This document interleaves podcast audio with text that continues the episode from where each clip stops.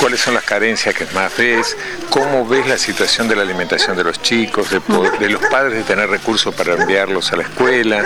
Eh, ¿Qué observas? ¿Qué análisis de todo esto? Y la, pobreza eh, potencia un montón de otras cosas más. Eh, el vivir en una toma, alejados de todo, donde no hay servicios de colectivo, la salita está a 30 cuadras, se potencia todo en realidad y aparecen muchas carencias.